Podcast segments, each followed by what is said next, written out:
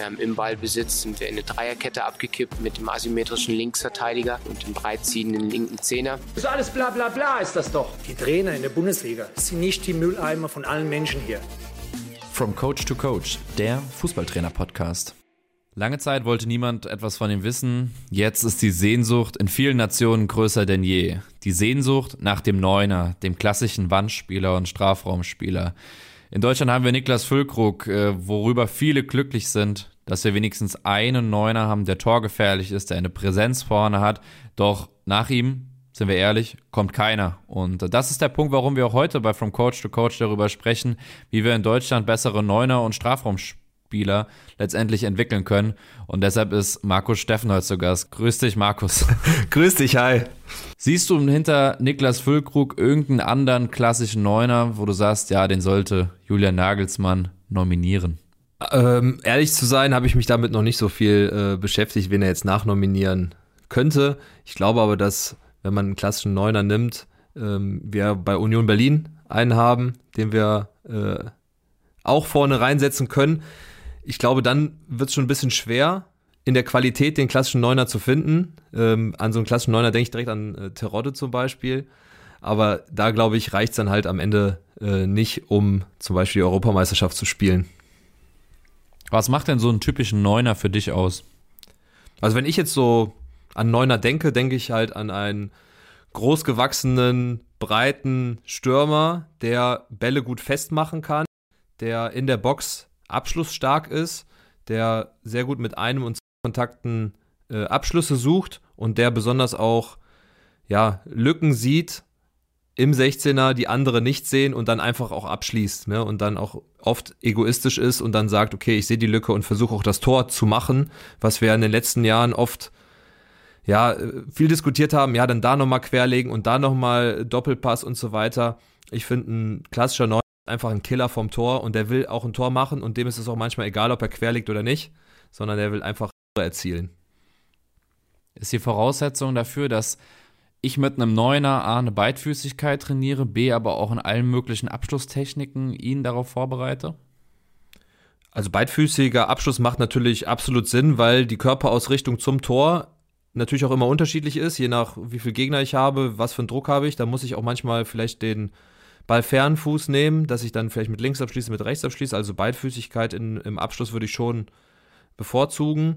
Was die Techniken an sich angeht, sind das ja gar nicht so viele. Die würde ich dann auch ehrlicherweise vor, vorgeben mit dem Spieler zusammen. Also, dass man sich überlegt, okay, wenn ich in der Box bin und der und der Ball kommt, nutze ich Innenseitstoß als Technik zum Beispiel. Oder wenn hohe Bälle kommen, drücke ich den Ball immer von oben nach unten mit der Innenseite. Wenn ich am 16er bin, nehme ich eher einen Halbspann.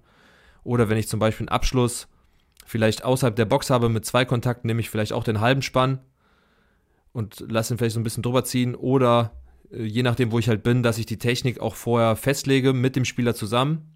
Das würde ich schon machen, weil es sind ja gar nicht so viele Techniken. Also mit dem äh, ein Stürmer, den ich trainiere, der hat drei verschiedene für drei verschiedene Situationen sozusagen. Also in der Box, am 16er und außerhalb.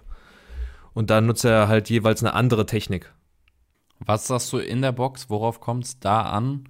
Da kommt es ja wahrscheinlich aus meiner Sicht vor allem auch auf den Erstkontakt an oder auch auf die Positionierung, dass ich mit dem ersten Kontakt auch abschließen kann, oder? Ja, die meisten Tore sind ja mit einem Kontakt oder mit zwei Kontakten. Also ist ja nicht so das klassische, ich dribbel die ganze Zeit und schieße dann. Das kommt natürlich auch mal vor, aber die meisten Torabschlüsse oder Tore sind mit einem oder zwei Kontakten. Ja, und da ist es natürlich wichtig, wenn wir jetzt überlegen, okay, Positionierung, wie, wie komme ich eigentlich in diese Position? Das ist dann eher individuell taktisch, würde ich sagen, wie man in bestimmte Räume läuft und was man dann halt zu tun hat mit dem Gegner. Und dann muss man halt verschiedene Techniken haben, um dann abschließen zu können. Und dann jetzt, wo du gesagt hast, auch Abstände. Da finde ich zum Beispiel, die Dosierung des Erstkontaktes ist beim Neuner enorm wichtig. Das heißt, wenn ich jetzt mit zwei Kontakten zum Beispiel abschließen möchte, muss die Dosierung meines Kontaktes so sein, dass ich ohne Zwischenschritt und ohne Bogenschritt, also so einen seitlichen Schritt, den Abschluss machen kann. Das heißt, viele trainieren Abschlüsse, aber entscheidend ist, wie setze ich den Kontakt vorher? Den muss ich mittrainieren weil das ist entscheidend beim Neuner. Und ein guter Neuner hat halt einen guten Kontaktabstand. Dann ist immer die Frage, was ist gut? Gut ist meiner, meiner Meinung nach, wenn du in einem Flow, in einer Bewegung den nächsten Schuss setzen kannst oder die nächste Aktion setzen kannst, ohne Zwischenkontakt, ohne Abstoppen, ohne Hinterherrennen. Ne? Dann haben wir einmal zu lang oder zu kurz als Beispiel, dass es das in einer angenehmen Schrittfolge ist am Ende. Also du sagst doch gerade, wenn wir über Abschlussverhalten im Strafraum reden, geht es ja vor allem dann darum, dem Spieler noch mehr ins Bewusstsein zu schaffen, dass er im ersten Kontakt sich äh, A einen offenen Fuß haben muss, dass er schießen ähm, äh, oder dass er schießen können muss und dass er in dem Fall es direkt schafft, sich in so eine Situation zu bekommen. Ähm, also eigentlich Erstkontakt und Stürmer müssen Best Friends werden. Absolut, absolut. Deswegen ist ja zum Beispiel Anthony Modest, ist immer mein Lieblingsbeispiel, halt für mich nicht ein guter Neuner. Der kann halt mit einem Kontakt sehr gut abschließen, aber wenn es um zwei, drei Kontakte geht, dann sieht man halt die großen Probleme, ne, was den Erstkontakt angeht. Das heißt, er ist eigentlich ein guter Stürmer, aber die meisten Tore, ich weiß es jetzt nicht, aber hat er wahrscheinlich mit einem Kontakt gemacht, mit dem Kopf und so weiter. Aber sobald es zwei werden, wird es schwierig. Ne, dann haben wir als Gegenbeispiel, jetzt nehmen wir Lewandowski, der sehr, sehr gute Kontaktabstände hat und eigentlich fast immer mit dem zweiten Kontakt abschließen kann. Also er macht es nicht immer, aber er könnte rein theoretisch, wenn die Lücke da wäre, könnte er halt schießen ohne Zwischenkontakt. Und das finde ich enorm wichtig, was viele ja auch beim Erstkontakt ein bisschen nicht falsch machen, aber die machen den immer nach vorne zum Tor. Das ist aber nicht die Realität. Die Realität ist, dass ich auch öfter mal einen Kontakt diagonal zurücknehmen muss, um aus dem Gegnerdruck rauszukommen. Dann wird mein Gegner mich vielleicht nur stellen und vielleicht nicht attackieren, weil wenn ich den jetzt diagonal zurücknehme als Beispiel, überlegt er sich zweimal, ob er vor den Ball kommt oder nicht oder ob der mich nur stellt und dann muss ich auch dementsprechend meine Schusstechnik anders trainieren, weil ich dann ja über die Hüfte schießen muss als Beispiel. Das heißt, die Kombination aus Erstkontakt, was kommt häufig vor in meinem Spiel und dann auch zu gucken, welche Schusstechnik macht dann Sinn und dann auch mal öfter mal nicht nur frontal zum Tor, sondern eher auch mal vom Tor weg, seitlich vom Tor weg, mit dem Rücken zum Tor den Ball diagonal zurücknehmen. Also, dass man das so ein bisschen mit einbezieht, dass das bei guten Stürmern eigentlich nicht immer nur nach vorne ist, den Kontakt und dann schießen. Ja, das ist ein spannender Punkt, dass du da letztendlich so die Lebenssituation vom Neuner mal abgleichst äh, mit den Anforderungen oder mit dem Idealbild, was man sonst hat. Weil, wenn man sonst über Torschusstraining redet, ist ja, glaube ich, oft im Training die Situation, dass ein Stürmer frontal zum äh, gegnerischen Tor steht und frontal abschließt, aber wie oft hat das nicht, weil die Situation halt nicht da ist, sondern er muss sich eben aus einer Drehung abschließen oder wie du gesagt hast, er ist der Wandspieler, er hat noch den Verteidiger im Rücken, er nimmt den ersten Kontakt nicht mit zum Tor, wie es oft irgendwie im Lehrbuch äh, steht, sondern diagonal weg vom Tor, um dann aber eben ein offenes Schussfenster zu finden. Und dann schießt du ja nicht gerade, sondern schießt über die Hüfte. Ein Punkt, worüber ich mir vorher keine großen Gedanken gemacht habe. Aber es ist ja eine ganz andere Situation, wie, als wie man sie sich im Lehrbuch vorstellt. Ähm, jetzt sind wir ja schon beim Thema Wandspieler, Stürmer hat einen Verteidiger im Rücken. Wie trainierst du das? Also eine Sache ist ja, oder eine Möglichkeit ist es, wie du sagst, diagonal weg vom Tor abschließen. Die andere, der andere Punkt ist das Thema, ich wickel mich um den Verteidiger, was ja auch klassisch im Lehrbuch steht. Ja, also ich bin halt kein Fan davon, eine Stange zu stellen und dann den Kontakt sozusagen nachgeahmt am Gegner dann vorbei und schießen. Das kann mal äh, nett sein, aber wenn es jetzt um, um, um Wickeln geht, da muss man natürlich, muss man das mit Gegner machen, weil das sonst nicht funktioniert. Ich bin persönlich eher der Freund davon, diesen diagonal zurück Kontakt zu nehmen, um dann über die Hüfte zu schießen, weil das oft sicherer ist. Und wenn ich einen diagonal zurücknehme, habe ich vielleicht sogar noch die Option, über die Hüfte einen Steckpass zu spielen, als Beispiel. Wenn ich jetzt mich am 16er ungefähr befinde, dann könnte ich sogar noch einen Steckpass spielen oder halt schießen. Deswegen bin ich da ein bisschen mehr Fan von. Aber wenn wir jetzt ums um, Umwickeln gehen, da ist ja oft so, dass wir verschiedene Umwickeltechniken nutzen können. Also einmal als Wandspieler. Da hattest du mir ja nochmal im Vorgespräch nochmal ein Beispiel genannt, dass man sich in den äh, Gegner reinlegt und dann mit dem Außenriss des sozusagen näher zum Ball befindlichen Fuß den Ball klatschen lässt und dann schon in einer offenen Stellung ist und dann in die Lücke reinsprinten kann. Das mache ich zum Beispiel relativ häufig dass wir uns dann da reinlegen und schon eine etwas offenere Stellung zur Laufrichtung haben. Das heißt, die Standbeinpositionierung ist sozusagen schon dahin leicht geöffnet, wo ich hin will. Und dann agiere ich halt mit dem äußeren Fuß und lasse den Ball klatschen. Was ich beim Umwickeln immer mitkorrigiere, ist, wo setze ich den Schritt, damit der Gegner nach Möglichkeit handlungsunfähig ist oder Angst hat, mich zu faulen und dann vielleicht sogar einen Schritt zurückgeht. Das ist meistens der Punkt, wenn man ähm, versucht, das Standbein des Gegners oder ein Bein des Gegners so zu positionieren, dass es zwischen meinen Beinen ist. Das heißt, ich umwickel sozusagen das Bein und das, sein Bein muss zwischen, meine, zwischen meinen Beinen sein. Schon könnte ich mich wirklich rumwickeln. Dann kommen natürlich noch die Hände dazu oder Arme. Da kann man sich auch entscheiden, mache ich eher was mit den Händen, würde ich nicht raten, weil dann gibt es meistens faul, sondern eher vielleicht so um den Ellenbogen rum, dass man da drüber drückt und dann die Handfläche offen lässt, dass man nicht zieht. Das heißt, ich umwickel das Bein, drücke mit dem Ellenbogen so ein bisschen rum und dann komme ich auch wahrscheinlich rum, wenn ich so einen Überkreuzschritt danach mache. Das heißt, das wäre zum Beispiel so ein Tipp beim, beim Rumwickeln. Was, was ja auch viele machen, ist äh, mit der Sohle kurz festmachen. Also ich umwickel den so ein bisschen, mache den mit der Sohle fest und dann gucke ich, welches Fenster ist offen sozusagen, wo ich den Kontakt dann setzen kann, äh, wenn ich den nicht mit dem ersten direkt in die Bewegung bekomme. Aber das wäre zum Beispiel beim Umwickeln sowas, was ich öfter mal mache.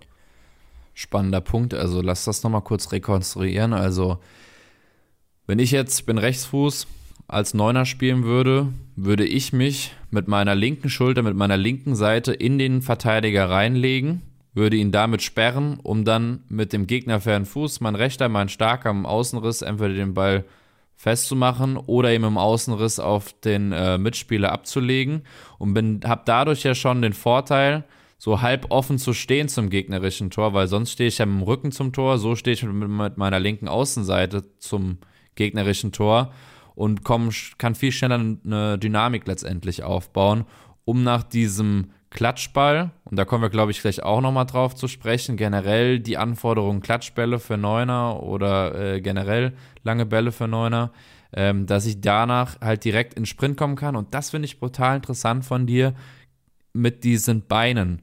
Wenn wir da im Detail bleiben in diesem Beispiel, dass ich dann, wenn ich mich über die linke Schulter, weil ich links reindrehe, drehe ich über linke Schulter weiter auf, ähm, dass ich dann mein linkes Bein nach vorne setze und dann in dem Fall das gegnerische Bein, muss ja das linke sein, zwischen meine beiden, zwischen meinen Beinen stehen. Das ist genau das, was du meinst, oder? Genau, und das muss so eng sein, dass nach Möglichkeit das Bein wirklich dazwischen ist. Weil wenn du halt zu weit vorne bist, dann könnte es sein, dass er sich natürlich dann kurz umpositioniert und dann ist die Situation wieder kaputt. Aber genauso meinte ich das, dass man da ihn dadurch ein bisschen handlungsunfähig macht, weil wenn er dann ein bisschen drückt und so weiter, dann ja, äh, würde ich mich einfach fallen lassen. Und das wird er, wird er wahrscheinlich nicht machen. Jetzt haben wir ja das Thema auch Neuner, ganz klare Anforderungen, auch weil er meistens dieser physisch starke, große und oder breite Spieler ist muss Bälle festmachen. Aber muss Bälle festmachen ist ja so ein schwammiger Begriff, weil es sind unterschiedliche Bälle. Mal kommt ein hoher Ball, mal kommt ein flacher Ball. Mal gibt es Spielertypen, die den Ball weiterleiten, die ihn festmachen. Was sind das für, für Anforderungen an so einen Stürmer? Ja, vielleicht erstmal, erstmal flach ist äh, ganz interessant. Also festmachen äh, flach wäre natürlich den Ball zu sichern und dann den äh, Fuß etwas vom Gegner entfernt zu haben, so klassisch vorne ähm, viele machen das ja wie beim Futsal mit der Sohle zum Beispiel oder mit der Außenseite, Innenseite. Das ist je nach Spielertyp so, dass der Ball dann zum Beispiel nicht verspringt. Das wäre so das eine.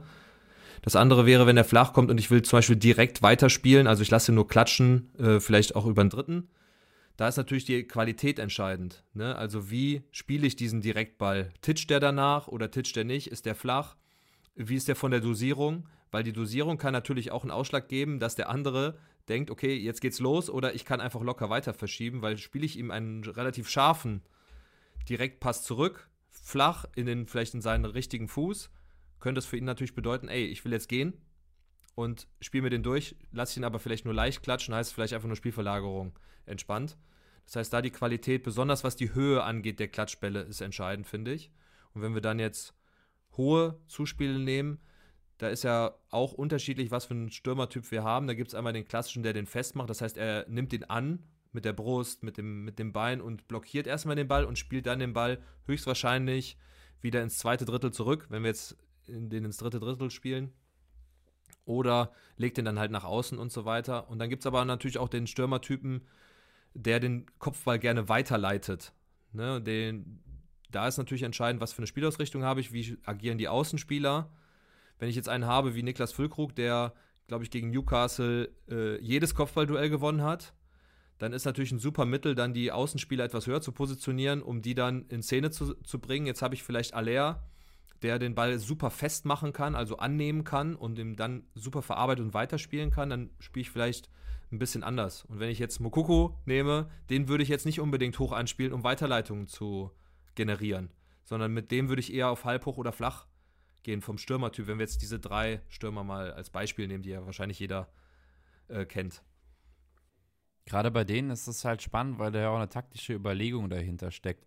Also da habe ich mit äh, Simon in der vorangegangenen Folge ja auch schon drüber gesprochen, ähm, über die Perfect Matches bei Stürmertypen. Gerade wenn ich mich dazu entscheide, eine Doppelspitze aufzustellen, dass ich dann nach den harmonierenden Pärchen suche, die einzeln immer eine Fähigkeit oder mehrere Fähigkeiten nicht haben, aber zusammen quasi alles abdecken. Und das ist ja genau das Thema. Du sprichst Füllkrug an, der gut darin ist, äh, Zuspiele in die Spitze direkt weiterzuleiten.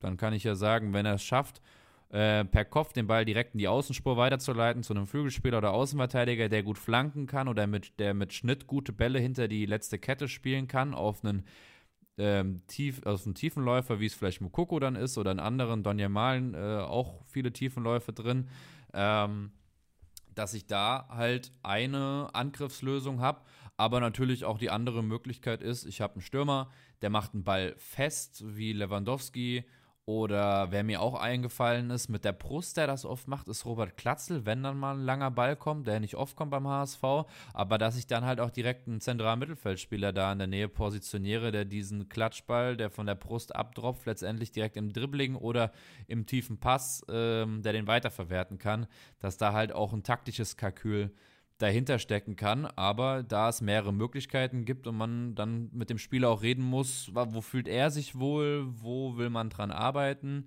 aber das sind ja Themen, die man dann vor allem so ab C-Jugend, oder? Auch schon mit so Stürmern, weil da kristallisiert es ja schon eine Position heraus, würde ich ab C-Jugend schon gezielt dran arbeiten oder sagst du, das ist eher später A-Jugend der Fall? Nee, also ich bin Freund davon, dass dann schon ab der U14, also ab der C-Jugend, wenn die anfängt, äh, dann schon positionsspezifisch zu machen. Und da ist ja oft so, dass sie gar nicht, die, also die Stürmer oft gar nicht wöchentlich immer in so viele Situationen kommen, dass sie da auch eine hohe Wiederholungszahl haben als Stürmer. Weil das, diesen, ich sag mal, diesen Killerinstinkt, den entwickelst du natürlich, indem du sehr, sehr viel aufs Tor schießt, viele Situationen kreierst und viel erfährst, ne, dass du spürst, wenn der Gegner hier ist, dann setze ich den Schritt eher so. Wenn der Gegner da ist, mache ich eher das. Ich bin vielleicht gut im, im Einkontaktabschluss, vielleicht muss ich dann meinen Laufweg noch ein bisschen trainieren. Also, dass man da vielleicht auch als, als Trainer oder Trainerin ein bisschen sensibel ist, dass diese Position ja öfter mal in der Woche auch die Chance haben, das zu machen. Ne? Also, dass man einfach sagt, okay, ich, das ist mein Stürmer und der muss halt diese Woche 100 Stück machen, über die Woche verteilt. Und das ist leider oft nicht so, dass dann der klassische Stürmer das nicht so oft machen darf, ne? sondern vielleicht auch mal, um Beispiel zu nennen, wir machen dann eine coole Form, wo der Außenverteidiger, ja, um auf die Folge zurück zu, nochmal zurückzukommen, der soll flanken und dann haben wir einen Abschluss in der Box. Sobald wir zu dem Stürmer einen Verteidiger dazusetzen oder daraus ein 2 gegen 2 machen, wird die Wiederholungszahl um locker drei Viertel runtergehen. Das heißt, er wird gar nicht diesen Abschluss am Ende trainieren, sondern er wird dann sozusagen zwar situativ trainieren, ähm, individualtaktisch, wie ich das machen soll, muss ich mich lösen und so weiter, aber die klassische Wiederholung wird wahrscheinlich wenig sein. Das heißt, da auch mal auf klassische Mittel zurückgreifen und einfach mal 30 Stück reinballern und er soll 30 wegmachen und dann korrigieren natürlich. Manchmal ist Einfachheit mehr, ne?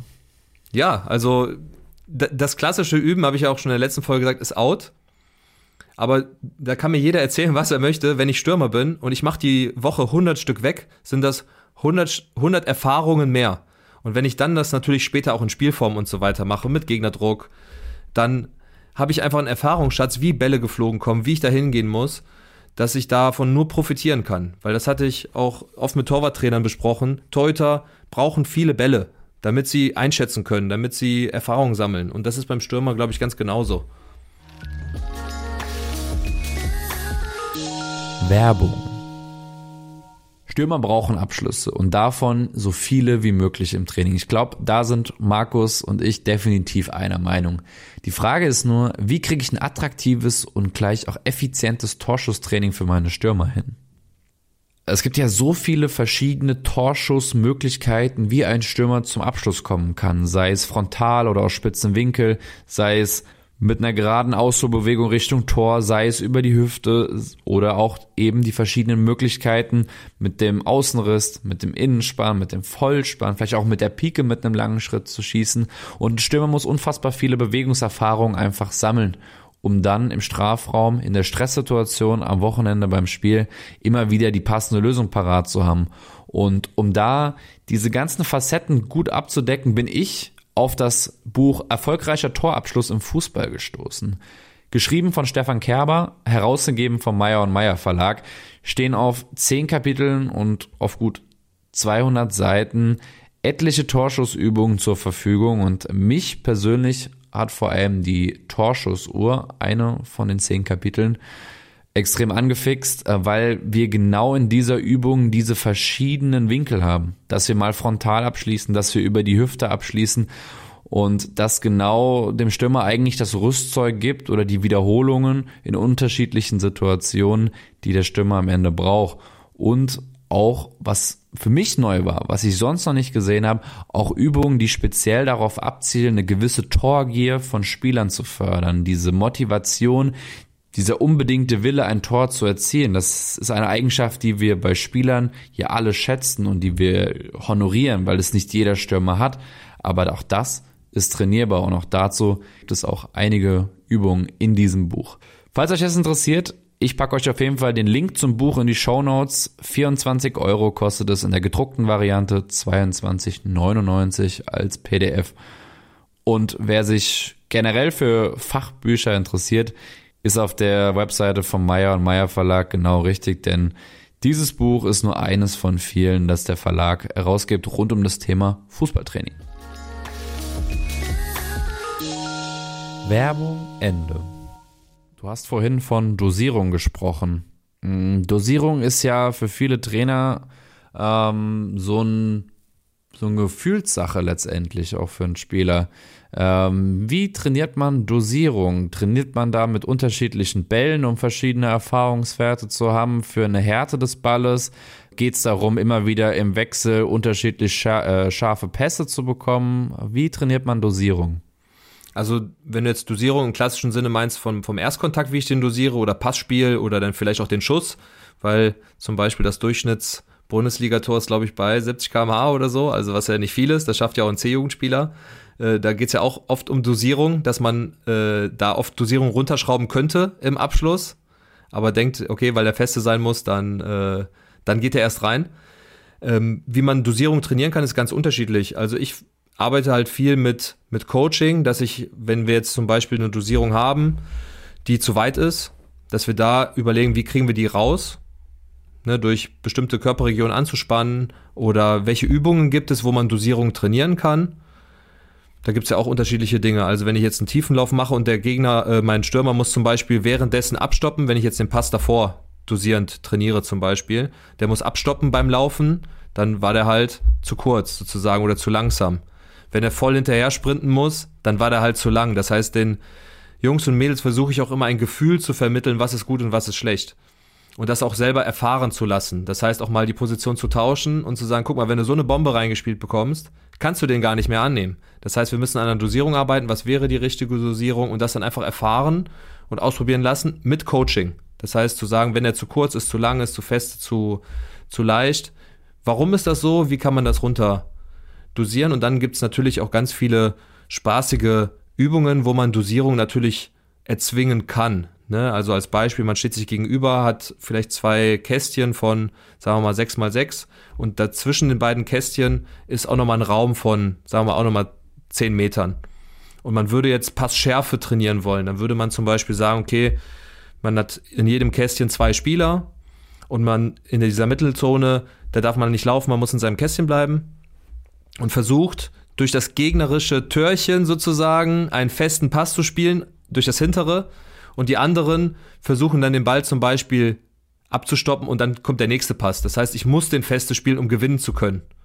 Genauso kann man aber auch sagen, okay, man muss den Pass jetzt in, in einer anderen Übung, in einem bestimmten Raum muss der reinkommen und wenn der halt weiterrollt oder zu kurz ist, zählt es halt auch nicht als Beispiel. Also, dass man über so Kleinigkeiten ähm, Dosierung trainieren kann. Ich glaube, man muss viel auch kommentieren und ein Gefühl einfach dafür bekommen, was ist gut, was ist schlecht. Lass uns gegen Ende der Folge nochmal über das Thema Kopfballspiel reden, denn nicht jeder Stürmer köpfte nur aufs Tor, sondern kriegt ja auch ganz viele Bälle vom Torwart. Worauf kommt es da an? Was ich viel korrigiere, ist natürlich Timing. Das heißt, das klassische, wie setze ich mich eigentlich ab, wie, äh, wann muss ich hochgehen? Da mein Tipp, einfach klassisch ans Kopfballpendel auch zu gehen, weil da lernst du das auch, was Schrittfolge und so angeht.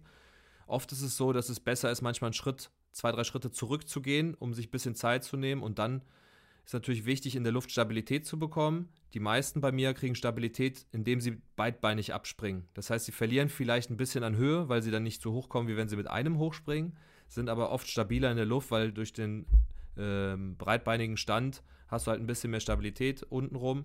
Das heißt, ähm, dass man, wenn man dann hochsteigt, dann eher mit zwei hochsteigt und dann guckt, okay, wie verhält sich auch mein Gegner und so weiter muss ich vielleicht ein bisschen drücken, muss ich, kann ich vielleicht auch mal, weiß ich nicht, leicht, leicht aufstützen, dass mir das dann auch mal hilft. Und dann ist halt die, auch wieder die Sache Erfahrung. Wir erwarten im Spiel, dass der Stürmer den Ball weiterleitet, festmacht. Wie oft spielst du als Trainer oder Trainerin von hinten einen langen Ball, den er verarbeiten soll im Training?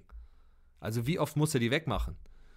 Da sage ich, im, im Einzelcoaching, äh, 90% macht das nicht aber ich will es als taktisches Mittel am Wochenende haben. Das heißt, da, da kann man auch klassisch einfach mal die Dinger nach vorne kloppen und der muss die halt in ein Tor rechts und links einfach wegköpfen. Das heißt, du brauchst noch nicht mehr viele Spieler. Mit Gegnerdruck dann zum Beispiel. Und der Verteidiger hat dann die Aufgabe, die Bälle halt nach vorne wegzuköpfen, hat er auch noch Training dabei. Das heißt, das. Man muss einfach die Stürmer einfach öfter in die Situation bringen, die sie am Wochenende auch haben, ne? Genau, ich will, ich will hohe Bälle verarbeitet haben, dann muss ich auch im Training hohe Bälle spielen. Ne? Und dann auch in einer gewissen Wiederholungszahl. Also es macht keinen Sinn, fünf Stück zu spielen. So seine 20, 30 und dann noch mehr macht auf jeden Fall Sinn. Jetzt hast du ja angesprochen, es ist ja auch eine unterschiedliche Situation. Wenn der Ball vom Torwart kommt, steht der Stürmer ja meistens mit dem Rücken zum gegnerischen Tor. Wenn der Stürmer aber die Flanke bekommt, steht er ja schon seitlich meistens oder äh, schräg frontal zum gegnerischen Tor und korrigiere mich. Beim Kopfball auf das Tor springt der Stürmer ja dann nicht beidfüßig ab, sondern einfüßig im Idealfall, oder? Das kommt immer auf den, auf den Typen drauf an, ne? was man lieber mag. Ne? Wenn man jetzt merkt, ich habe keine Stabilität in der Luft, steigt man meistens auf zweibeinig um, weil man sich dann wahrscheinlich ein bisschen stabiler fühlt. Das ist aber auch ganz unterschiedlich. Ich persönlich würde mit einem abspringen, weil ich natürlich auch vorher die Positionierung selbst bestimme sozusagen und der Gegner sich ja eher auf mich einstellt als andersrum. Das heißt, da ist auch, wenn ich ein bisschen höher komme, meistens von, von Vorteil. Alright. Den Kopfball nach einer Flanke, gerade mit Efe aufs Tor zu setzen, ist für mich die Königsdisziplin. Wie siehst du das? Also ich glaube, wenn du es oft machst, dann ist es nicht mehr so, so schwer. Es kommt immer darauf an, wie viele Gegner du natürlich hast. Also ich sag mal, bei einer Ecke ist es deutlich schwerer als vielleicht aus einer Halbfeldflanke, wo du reinläufst, weil du einfach weniger ähm, Störfaktoren hast am Ende. Ähm, ich glaube, was viele einfach beachten müssen, ist, wir wollen den halt nicht in den Winkel köpfen, sondern oft einfach nur aufs Tor. Das reicht oft schon. Ne? Bei mir ist zum Beispiel eine Grundregel, immer von oben nach unten zu arbeiten bei hohen Zuspielen. Das heißt, ich setze den Kopfball und will den gar nicht in den Winkel setzen, sondern ich will den eigentlich mittig oder auf den Boden setzen, werde ich wahrscheinlich nicht immer gut treffen. Das heißt, dann geht er in den Winkel.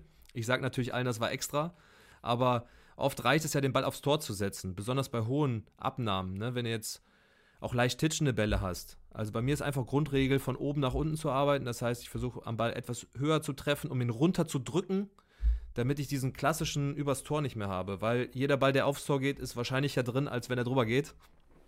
Deswegen das ist so eine Grundregel und beim Kopfball genau dasselbe. Dass man immer versucht, von oben nach unten zu drücken.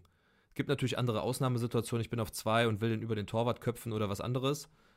Aber wenn es jetzt um Schärfe geht, um Tempo geht, dann eher von oben nach unten drücken, Bogenspannung über den Rücken. Und dann geht das eigentlich. Ne? Und dann ist es viel üben, weil das ist Timing. Ne? Top-Spieler haben ein Top-Timing. Und Timing kann man lernen, aber ich glaube, bei vielen ist es doch einfach im Blut. Manche können das einfach. Ne? Und wenn man es üben möchte, würde ich ans Kopfballpendel gehen. Oder halt viele Flanken reinschlagen, dass ich dann halt viele Erfahrungen sammle. Findest du es wichtig, weil da gehen die Meinungen ja auch auseinander, dass man das Kopfballtraining nach Flanken immer mit einem Torwart trainiert am Anfang? Oder sagst du, nee, am Anfang einfach mal ohne Torwart, Hauptsache die kriegen äh, die Murmel aufs Tor? Ähm, ich würde sagen, man kann es auch ohne Torwart trainieren, vielleicht ein Netz ins Tor hängen oder die Zielzonen markieren, wo, wo wir den vielleicht hinhaben wollen.